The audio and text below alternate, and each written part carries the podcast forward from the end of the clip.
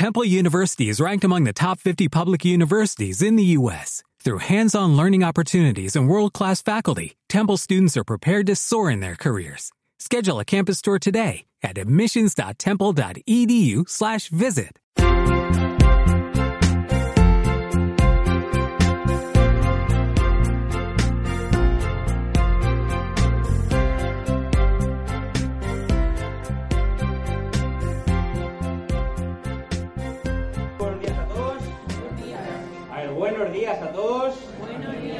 Ya casi feliz Navidad, ¿no? A ver, feliz Navidad. Feliz Navidad. Ahora sí. Oye, ¿os habéis dado cuenta? Yo me he dado cuenta de una cosa últimamente, ¿eh? y es que cada vez feliz Navidad es menos feliz. ¿No os habéis dado cuenta? Cuando habláis, no sé si os pasa a vosotros, ¿eh? pero cuando yo hablo con la gente que no cree en Dios, que no es creyente, la sociedad en general, no encontréis cada vez a más personas que dicen, a mí estas fiestas no me gustan. ¿Os pasa? A mí es que estas fiestas no... Oye, me pones el Halloween, el carnaval y tal, me encanta, pero la Navidad es como que no... ¿Os parece curioso? Bueno, es curioso. Ahora, estamos viendo una serie sobre qué? ¿Qué estamos viendo durante todo este mes? Sobre los Nombres. nombres. ¿De quién? De Jesús. ¿Que aparecen en qué versículo? Isaías 9, 6. Muy bien. Ya, ahí está. No era muy difícil. Para los más detallistas ya lo habían encontrado. Isaías 9, 6. Ahora, ¿qué nombres hemos visto hasta ahora? A ver, el primero. Admirable. Consejero. Dios. Es que en este mundo hay manazas y manitas. ¿Estáis de acuerdo conmigo? Sí. Los que se ríen seguramente sean de los manazas, que pueden unirse a mi grupo cuando quieran. Pero, a ver, manitas. Que levante la mano quien se considera un manitas. Sí, sí, levanta la mano bien en alto porque el tenemos un pastor muy manitas. ¿tampoco manitas? A ver, manitas, bien en alto. A ver, ¿cuántos hay? Uno, dos, tres, cuatro, cinco, seis. No llegamos ni a 20 manitas. Y a ver, así estamos. Y a ver, por ende, ¿cuántos manazas? A ver, que levanten todos los que se consideran manazas. Yo tengo que levantar las dos. Muy bien. Ahora, esta pregunta es para los dos, tanto los manitas como los manazas. ¿Qué es aquello que habéis hecho con vuestras manos de lo que más orgullosos sintáis? Ah, los manitas. Algo que habéis hecho que, madre mía, ¿cómo me ha quedado? ¿Y hecho? Por ejemplo, manualidades. ¿A quién le gustan las manualidades? Ya se está riendo. Manualidades. Muy bien. ¿Qué manualidad has hecho que te gusta mucho? ¿Cómo te quedó? Un Belén. Y te quedó bonito. Sí. Lo pusiste ahí en casa y todo. Te dejó Fernando. Ahora, los manazas. ¿Estáis orgullosos de algo que habéis hecho con las manos en algún momento? Sí. Muy bien, ¿de qué? A ver. Ah, no te acuerdas, ¿eh? Vale, yo voy a contar... Sí te acuerdas, pero no quieres contarlo, ¿no? Vale. Yo voy a contar lo que a mí me pasó una vez. Yo estaba de novio con mi preciosa mujer ahora, que es Aroa, y yo decía, la tengo que hacer algo para impresionarla. Pero claro, yo tengo dos manos izquierdas. O sea, soy manaza, pero manaza total. Y dije, la voy a hacer algo que la va a encantar. Y le hice algo para la Biblia, para que lo llevase siempre la Biblia. Y le hice un, ¿cómo se llama esto? Un, un separador. Dije, voy a hacer un separador que la va a dejar sin respiración. Y así fue, pero se va a quedar sin respiración. Me puse en mi casa, cogí, me acuerdo perfectamente, una hoja, esto que no sabes si es azul o verde, que las mujeres lo suelen ver verde y los hombres azul. ¿Sabéis ese color? Cogí un papel de ese color, lo corté. Para mí estaba perfectamente cortado. Pero claro, para lo que yo sabía que yo podía llegar a hacer, para mí eso era perfecto. Lo corté, le escribí ahí un versículo, unas palabras de amor, cuánto te quiero, cuánto tal, no sé qué, me imagino ya toda mi vida contigo, y se lo entregué. Para mí era un trabajazo, me había costado, de verdad, aunque luego no lo pareciese, me encantaría poder enseñarlo, pero no sé dónde está. ¿Tú sabes dónde está? Sí, ella sí, en el Belén. Mejor no sacarlo para que no. Bueno, se lo di y se quedó sin respiración. Evidentemente, al principio dijo, oh, muchas gracias, qué bonito. Éramos novios, no estábamos casados. Pero luego con el tiempo salió la verdad. Y resulta que le pareció, a ver, no voy a usar la palabra ridículo, pero le pareció mal hecho. Por- Un tanto extraño. un tanto extraño. Y me empezó a explicar el por qué. Por ejemplo, me dijo, a ver, David. Todos conocéis a mi mujer, ¿no? A ver, David. Si tú en la hoja haces un cuadradito así con lápiz, asegúrate luego de borrar el lápiz. Pero claro, se había quedado en el borde restos del lápiz. Pero claro, yo no me había dado cuenta, yo no soy detallista para esas cosas. Se lo escribí en un color que no era muy favorecido para el color del papel que había elegido, no se leía muy bien, la verdad es que era feísimo, era horroroso.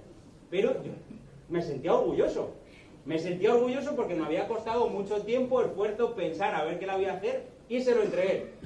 Así que tanto los manitas como los manazanos podemos sentir orgullosos de lo que he hecho, pero si te tuviese que preguntar, ¿qué es lo mejor que has hecho? ¿O lo mejor que se te da hacer con tus manos? ¿Qué sería? ¿Qué es lo que mejor se te da hacer? ¿Comer? No usa ni tenedor con las manos. Cocinar. Mira, yo admiro a la gente que sabe cocinar. ¿Os ha pasado alguna vez ese día que estáis en casa y preguntáis, ¿qué hay de cena?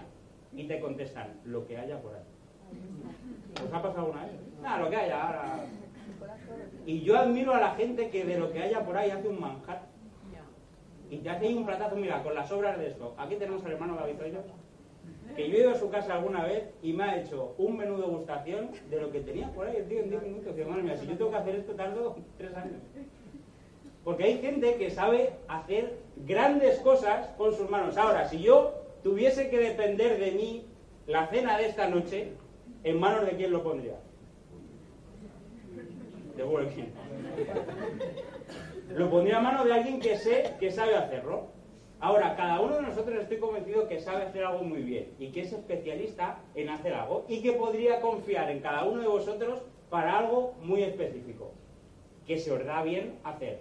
Ahora, luego vamos a ver por qué os he hecho todas estas preguntas y vamos a ver el porqué de todo ello, pero lo que quiero que veamos es que nos metamos en el tema de hoy y es el nombre de Padre Eterno.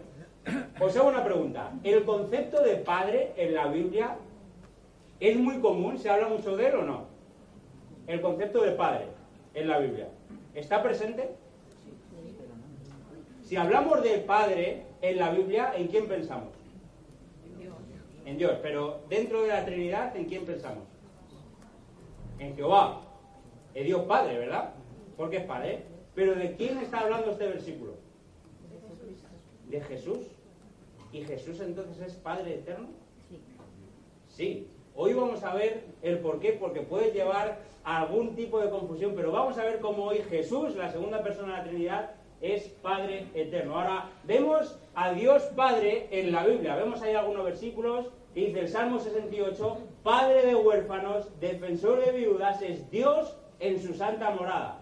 El Salmo 89 dice, Él me clamará, mi Padre eres tú, mi Dios y la roca de mi salvación. En Isaías 63 dice, pero tú eres nuestro Padre. Si bien Abraham nos ignora e Israel no nos conoce, tú, oh Jehová, eres nuestro Padre. Nuestro Redentor perpetuo es tu nombre. Y más adelante en Isaías 64 dice, ahora pues Jehová, tú eres nuestro Padre, nosotros barro y tú el que nos formaste. Así que obra de tu mano somos todos nosotros. Esto es simplemente un ejemplo de cómo se menciona al Padre en la Biblia. Incluso Jesús se refiere a Dios como su Padre. En Juan 5, 17 y 18, por ejemplo, Jesús le respondió, mi Padre hasta ahora trabaja y yo trabajo.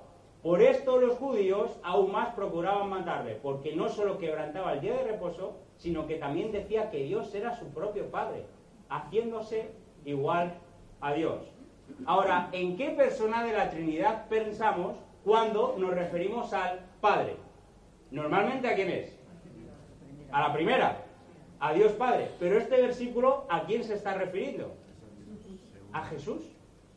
Estamos viendo que Isaías 9.6 que dice, un hijo. Está hablando de Jesús, de la segunda persona de la Trinidad. Ahora, una diferencia que tenemos que ver, que observar y que contemplar antes de meternos en el tema es ver bien la Trinidad. No podemos hablar todo el rato de la Trinidad, pero simplemente que nos demos cuenta que Dios es Padre, es Hijo y es Espíritu Santo. Pero Dios Padre es igual que Dios Hijo. No podemos confundir a Padre, Hijo y Espíritu Santo, porque hay una Trinidad, que son tres personas. Y no podemos pensar que simplemente son diferentes maneras en las que Dios se nos muestra a nosotros, porque sí es un solo Dios, pero son tres personas. Entonces, Padre Eterno, en este caso, en este versículo, está hablando sobre Dios Hijo, la segunda persona de la Trinidad. Este texto no tiene nada que ver con la posición y los títulos de las tres personas de la Trinidad, sino la relación de Jesús para con su pueblo. Y aquí es donde nos vamos a parar, porque nos habla de Padre eterno. Ahora, cuando pensamos en la figura de un padre, ¿qué cosas se nos vienen a la cabeza? ¿Qué pensáis que tiene que tener un padre? Protector. ¿Qué más? Autoridad. ¿Qué más? responsabilidad, proveedor, amor, consejero, ¿qué más? Corrección. ¿Qué tiene que tener un padre para ser padre? Muy bien. ¿Un padre sin hijos es padre? Vamos a ver algunas cosas. Hoy nos vamos a centrar en Padre eterno, vamos a ver Jesús eterno, Jesús Padre y Jesús Padre eterno. ¿Y qué nos revela Jesús en el momento que estuvo aquí con nosotros? En primer lugar, Jesús es eterno porque Él fue siempre. Os hago una pregunta, si Jesús no hubiese sido eterno, ¿le podemos adorar como le adoramos? Si Jesús no hubiese sido desde siempre, ¿le podemos adorar y amar como lo hacemos? ¿Por qué? No sería Dios, sería una criatura más. Sería una criatura como tú y como yo. Pero Jesús siempre fue. Acompañadme por favor a Juan capítulo 1. Y otra persona que busque Colosenses 1 del 15 al 17.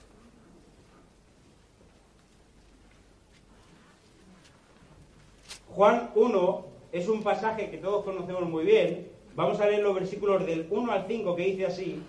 En el principio era el verbo, y el verbo era con Dios, y el verbo era Dios.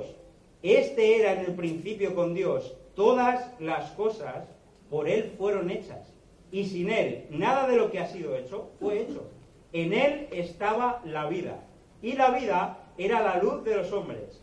La luz en las tinieblas resplandece. Y las tinieblas no prevalecieron contra ella.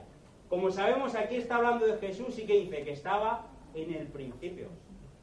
Y era Dios. Ahora, Él siempre fue. Colosenses 1 del 15 al 17. ¿Quién lo tiene, por favor? ¿Quién lo tenga que lo lea? Eres la imagen del Dios invisible, el, el primogénito de toda creación, porque en Él fueron creadas todas las cosas, las que hay en los cielos y las que hay en la tierra, visibles e invisibles, sean tronos, sean dominios, sean principados, sean potestades, todo fue creado por medio de Él y para Él. y Él es antes de todas las cosas, y todas las cosas en Él subsisten. Muchas gracias. Él es antes de todas las cosas. Antes de todas las cosas. Y todas las cosas en Él subsisten. ¿Sabes? Hay una cosa maravillosa que pasa en el momento que Jesús nace. Y es que se une un niño naciendo en un pesebre con el Padre eterno, creador de todo. ¿Habéis visto el vídeo que acabamos de ver del niño llorando en ese pesebre, en esa cuna? Es Dios. Él fue siempre. Pero no solo fue siempre, sino que Él siempre es. ¿Sabes? Hay una cosa que muchas veces parece que se nos olvida, y es que Jesús está vivo. Jesús vive. ¿Saben? Muchas veces los cristianos nos pasamos la vida matando a Jesús. Jesús murió. Jesús murió por ti. Y Jesús murió en una cruz. Y Jesús sufrió y murió. Y Jesús sufrió y murió. Pero resucitó. y vive. Jesús vive. Vino, nació, vivió una vida perfecta, murió y resucitó. Y vive. Y hoy vive. Y sabes, ese mismo niño que nació un día sigue vivo hoy. Y está a la diestra del Padre. Y está preparando morada para nosotros. Eso debería llenarnos de gozo. Porque nuestro Dios, nuestro Jesús, vive. No está muerto. Él siempre es. Acompañadnos por favor a Hebreos, capítulo 1.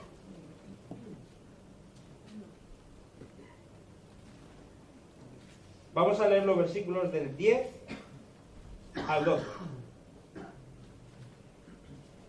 Que dice así, tú, oh Señor, en el principio fundaste la tierra y los cielos son obra de tus manos. Ellos perecerán, mas tú permaneces.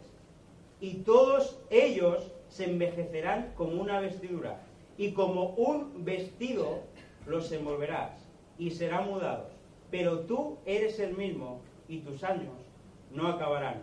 Ellos perecerán, mas tú permaneces. ¿Sabes? Jesús permanece, aunque todo perezca. ¿Sabes? Hay una cosa que todos tenemos que tener clara, y es que un día vamos a morir. ¿Sí o no?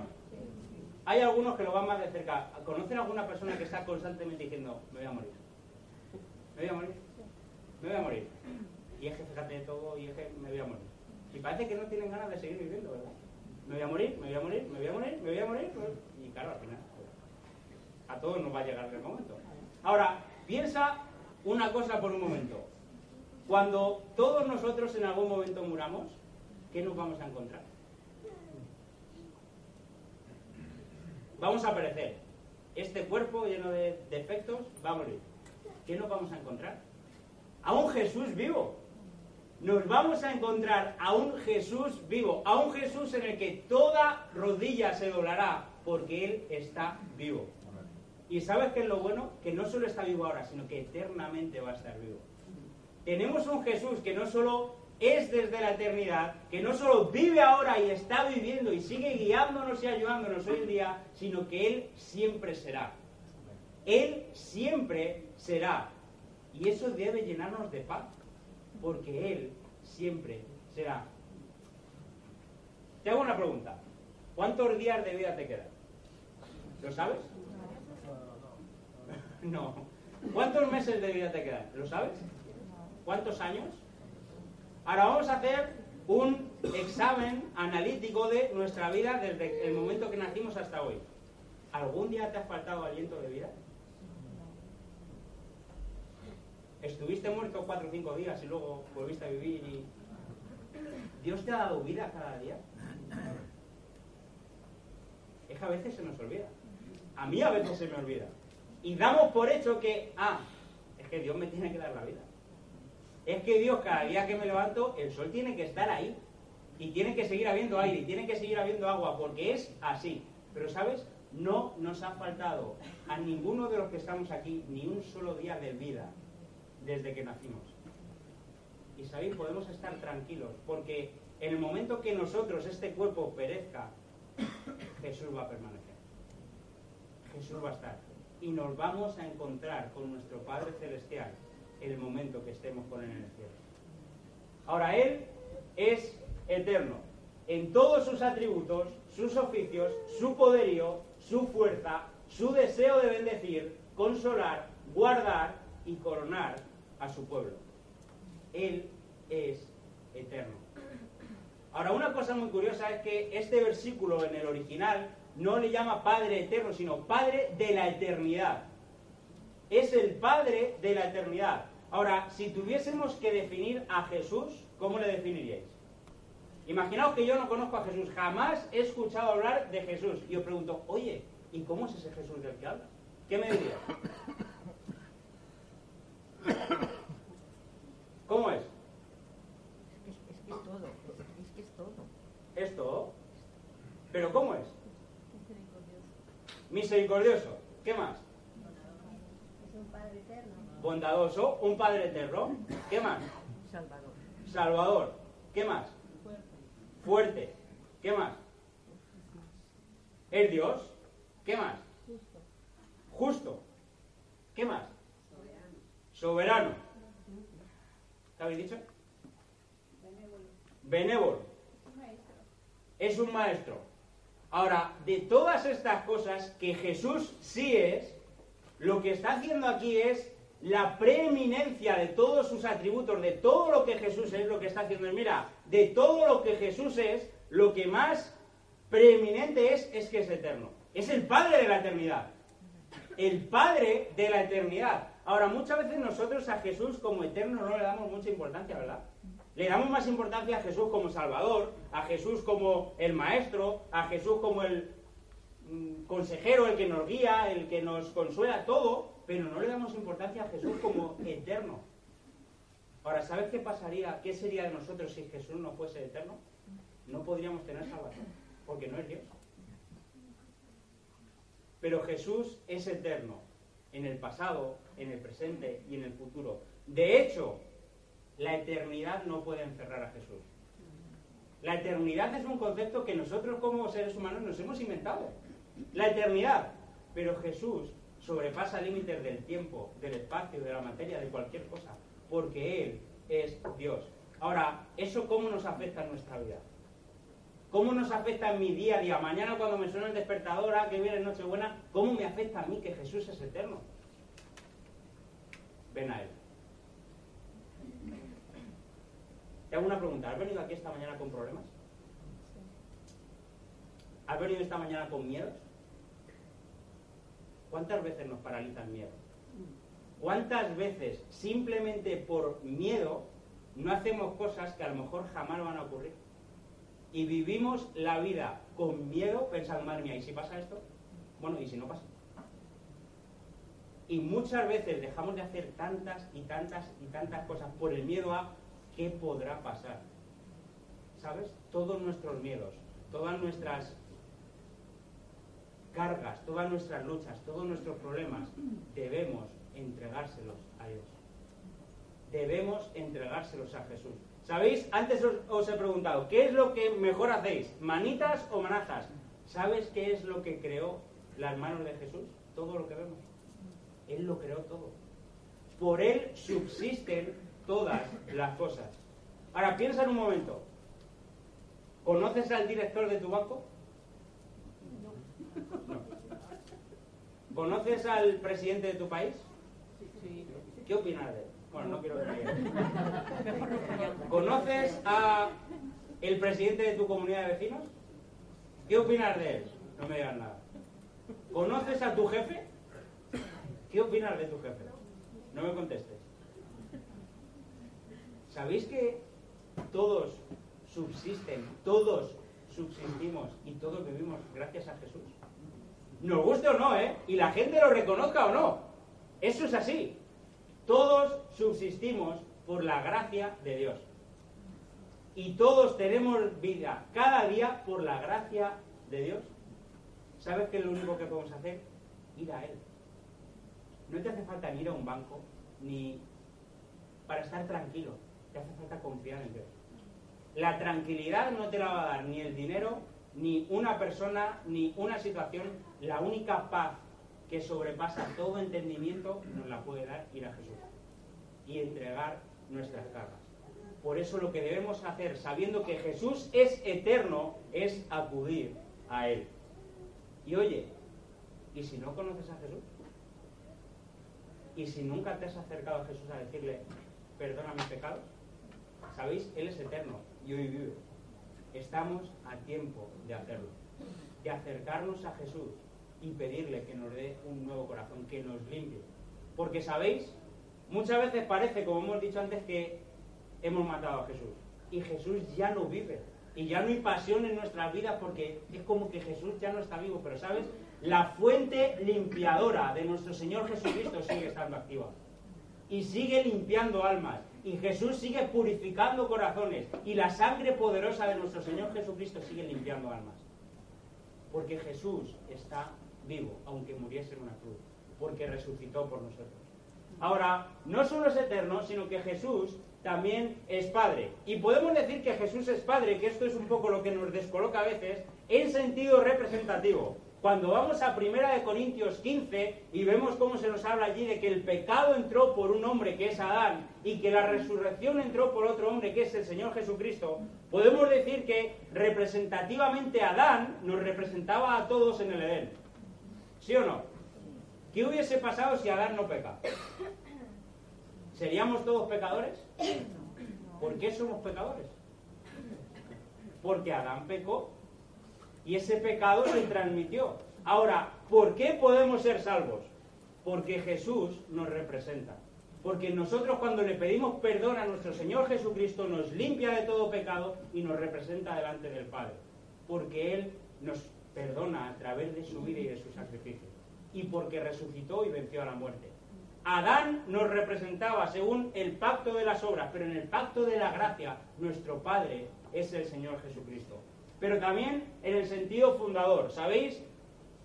Los hebreos, cuando alguien inventa algo, se le llama el padre de lo que sea. O por ejemplo, cuando alguien abunda mucho en sabiduría, oh, es que es el padre de la sabiduría, es el padre de la filosofía, es el padre de la ciencia, es el padre de lo que sea. Por ejemplo, en Génesis también, cuando se está hablando de Jabal y Jubal, se les llama el padre de los que habitan en tiendas y el padre de los que tocan arca, el arpa y la flauta. No es que ellos fuesen el padre de todos, sino que fueron los que fundaron, los que empezaron a vivir una vida nómada, por ejemplo, como los que vivieron en tiendas, y por eso se le llama padre. Por eso no podemos confundir que a Dios Hijo se le llama Padre para confundirle con Dios Padre, sino que es en el sentido fundador de que Él es el Padre de muchas cosas. Vamos a ver esas cosas. Por ejemplo, Jesús es el Padre de un gran sistema doctrinal que Él mismo se encargó de comunicar cuando convivió con el hombre. Cuando Jesús viene a la tierra y nos cuenta tantas y tantas cosas, historias, parábolas, ¿para qué es? Para enseñarnos una manera de vivir. Por ejemplo, en segundo lugar vemos que es el padre de un gran sistema práctico de vida. Lo que Jesús quiere es que vivamos prácticamente, no simplemente teóricamente. Por eso cuando Él viene nos hace tanto hincapié y énfasis en amar los unos a los otros, perdonar los unos a los otros, porque no es simplemente lo que sabemos, es lo que tenemos que practicar. En tercer lugar, Jesús es el padre de un gran sistema de salvación. ¿Qué sería de la salvación sin la figura de Jesús? ¿Cómo entenderíamos la salvación sin Jesús? ¿Sin su cruz? ¿Sin su resurrección? Jesús es el Padre como dador de la vida. Nos da la vida a través de sus enseñanzas, su vida y de su sangre. La Biblia dice, en Él estaba la vida y la vida era la luz de los hombres. El que tiene al Hijo tiene la vida. Jesús ha de ser el Padre, el patriarca de la era futura. No sabemos cuál será el día ni cuándo comenzará, pero será el Rey de Israel. Y Jesús puede ser llamado, Padre en el amoroso y tierno sentido del oficio de un padre. Hemos dicho antes, ¿qué es lo que tiene que hacer un padre? Y hemos dicho muchas cosas. ¿Hay acaso alguna cosa que tiene que hacer un padre que Jesús no haga, no haga con nosotros? ¿O haya hecho? ¿Cuántos de aquí sois padres? A ver, levantad la mano. Muy bien. Padres o madres, vale, madre también. ¿Qué es lo que sentisteis la primera vez que cogisteis a vuestro hijo en brazos? ¿Cómo te sentiste? Miedo. A mí me dio miedo. ¿No os entró un sentido de la responsabilidad que te inunda y que te sobrepasa? Y decir, ¿qué voy a hacer yo con este cacho de carne ahora, madre mía? ¿Qué voy a hacer? Si no sé ni cambiar un pañal. Era mi caso. En mi vida había cambiado un pañal. ¿Qué voy a hacer yo ahora? Y saber, va pasando el tiempo y cada vez que lloraba, ¿cómo te sientes? Cuando todavía no podía hablar. ¿Qué le pasará? ¿Y qué le pasará? ¿Y por qué llora ahora? Eso a las 4 de la mañana y sigue llorando el niño este. ¿Qué le pasará? Y no sabe muchas veces qué le pasa. Pero, ¿qué sientes cuando llora? Pasotismo de, va, ya se callará. ¿Qué sientes? Busca la solución. ¿Qué le pasa? Le llevas a urgencias. ¿Cuántas veces habéis ido a urgencias para nada? Ya te conocen, Que ya te conoce, ¿no? La señora, ¿qué tal? ¿Por qué? Porque tienes una preocupación tan grande que es como, madre mía, quiero que esté bien. Ahora, ¿cuántas veces tu hijo o tu hija ha hecho algo que tú sabías que no estaba bien que lo hiciese? Pero que pensabas que le podía ayudar a no volver a hacerlo. ¿Le has dejado hacerlo? Por ejemplo, mi padre lo que nos hacía a mi hermana y a mí de pequeños, no era una práctica visual, ¿vale? Fue una vez solo, era acercarnos la mano al fuego. Nos acercaba la mano al fuego. ¿Por qué? Yo qué hacía de pequeño, según me cuenta, porque no me acuerdo, cuando acercaba la mano al fuego. La alejaba. ¿Por qué? Porque esa sensación es como... Ahora, ¿había ahí un riesgo de que yo tocase el fuego? Pero ¿qué es lo que quería hacer mi padre? Quitarme el miedo al fuego. Enseñarme algo. Ahora, ¿cuántas veces nosotros no paramos de llorar y de llorar y de llorar y de llorar y de llorar nuestro Dios en vez de darnos cuenta de qué podemos aprender de la situación en la que vivimos? ¿Qué es lo que Dios quiere mostrarnos a través de la situación que vivimos? ¿Qué es lo que debemos cambiar de nuestro carácter a través de la situación que vivimos?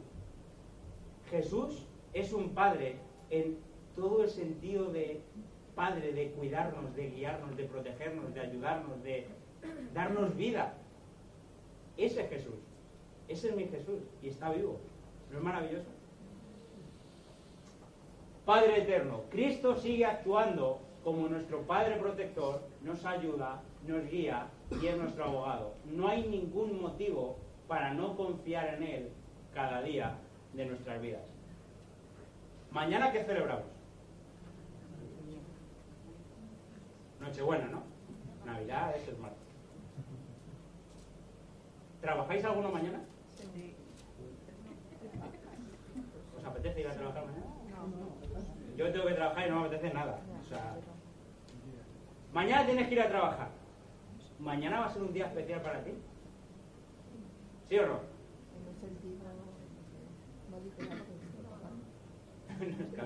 Pero el martes, es Navidad. ¿Es un día especial para ti?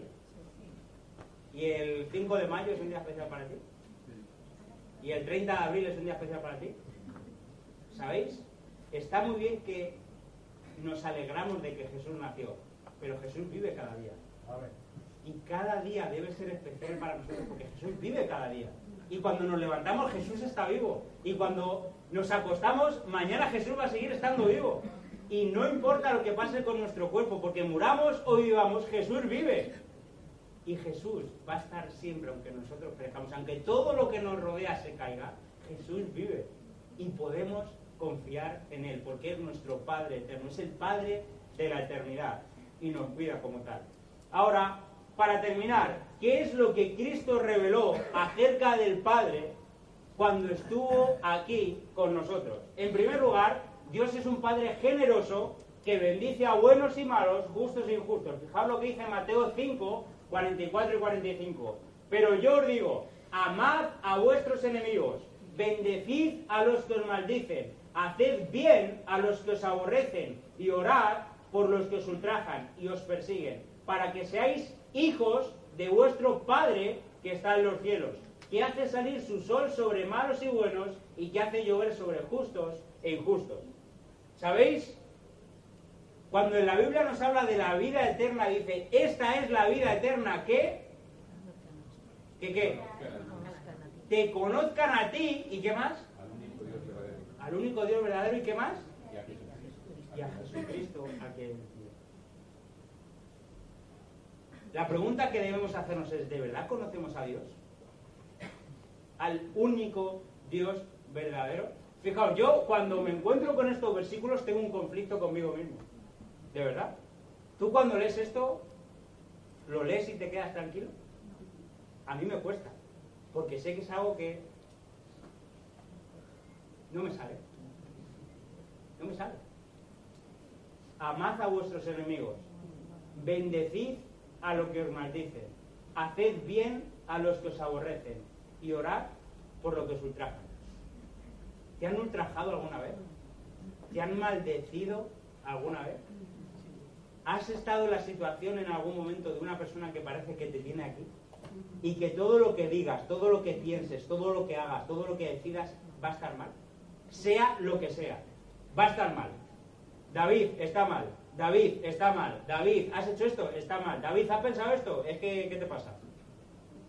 ¿Habéis estado alguna vez en esa tesitura? ¿Qué es lo que te sale a hacer? Te amo, voy a orar por ti. Ven aquí, vamos a una habitación, quiero orar por ti. ¿Sabéis? Eso es lo que nos dice Dios que tenemos que hacer. ¿Para qué? Para que seáis hijos de vuestro Padre, que está en los cielos. ¿Sabéis? Parece que a veces hemos bajado mucho el listón de cómo debemos vivir. Bueno, sí, yo amo a Dios, yo, pero a ver, ¿cómo voy a amar a los que me... No puedo. ¿Sabéis? El listón Dios lo puso alto.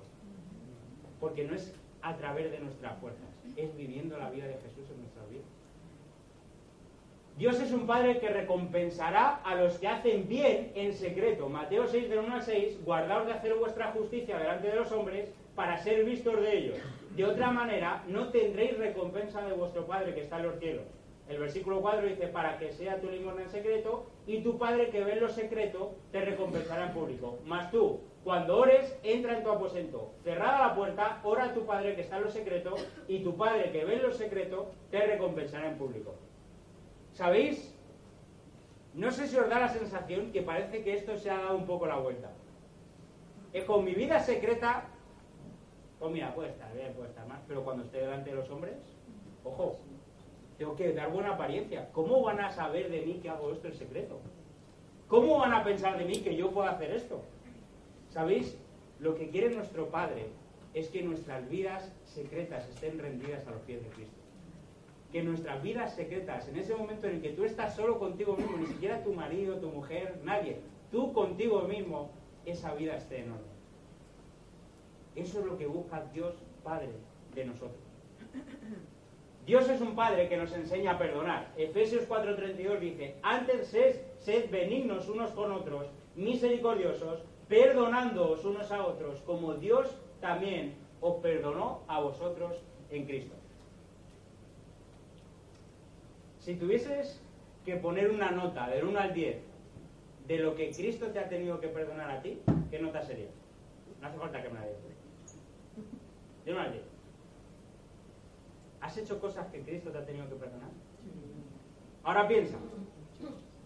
¿Cuándo fue la última vez que tuviste que perdonar a alguien? ¿Te costó? Nos cuesta perdonar, ¿verdad? Es como te voy a perdonar, pero... Y pedir perdón. La última reunión que tuvimos los, la comunidad joven, hicimos una cosa a mí personalmente me gustó mucho, y creo que a todos también. Pusimos en la pared tres papeles, uno con lo siento, otro con gracias y otro con no sé.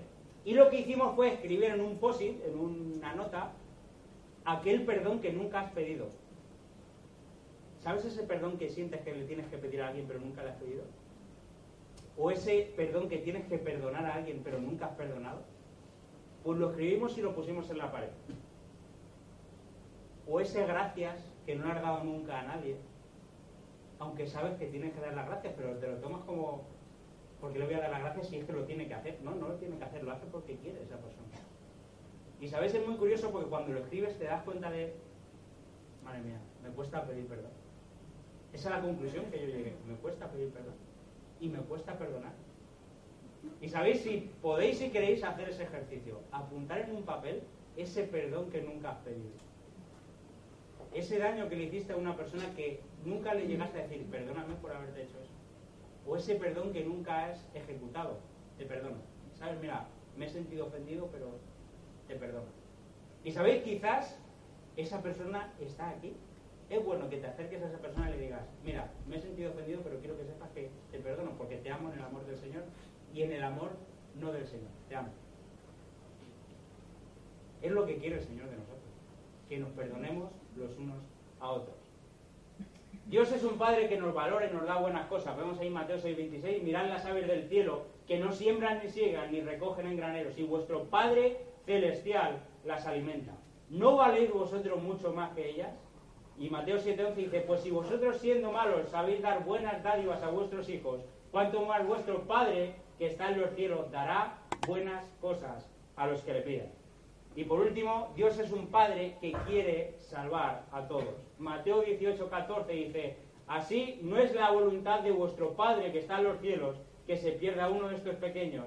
Y luego esto concuerda con lo que Pablo escribió a Timoteo, el cual quiere que todos los hombres sean salvos y vengan al conocimiento de la verdad. Eso es lo que quiere nuestro Padre. Y sabéis, lo que hizo nuestro Padre es mandar a su Hijo Jesucristo, el Padre de la eternidad, para que nadie se pierda. La pregunta es, ¿qué estamos haciendo cada uno de nosotros para que esto sea una verdad? Que nadie se pierda. Compartir el Evangelio a aquellas personas que no le conocen. Y sabéis, estamos en las fechas probablemente más indicadas porque tenemos un campo muy abierto para poder hablar de lo que Jesús hizo. ¿Sabéis? Cuando le dices pedir Navidad a alguien, oye, ¿qué es la Navidad? ¿Qué es la Navidad? Porque, ¿sabes? Muchas veces nos han vendido que esto es la Navidad. ¿Sabes?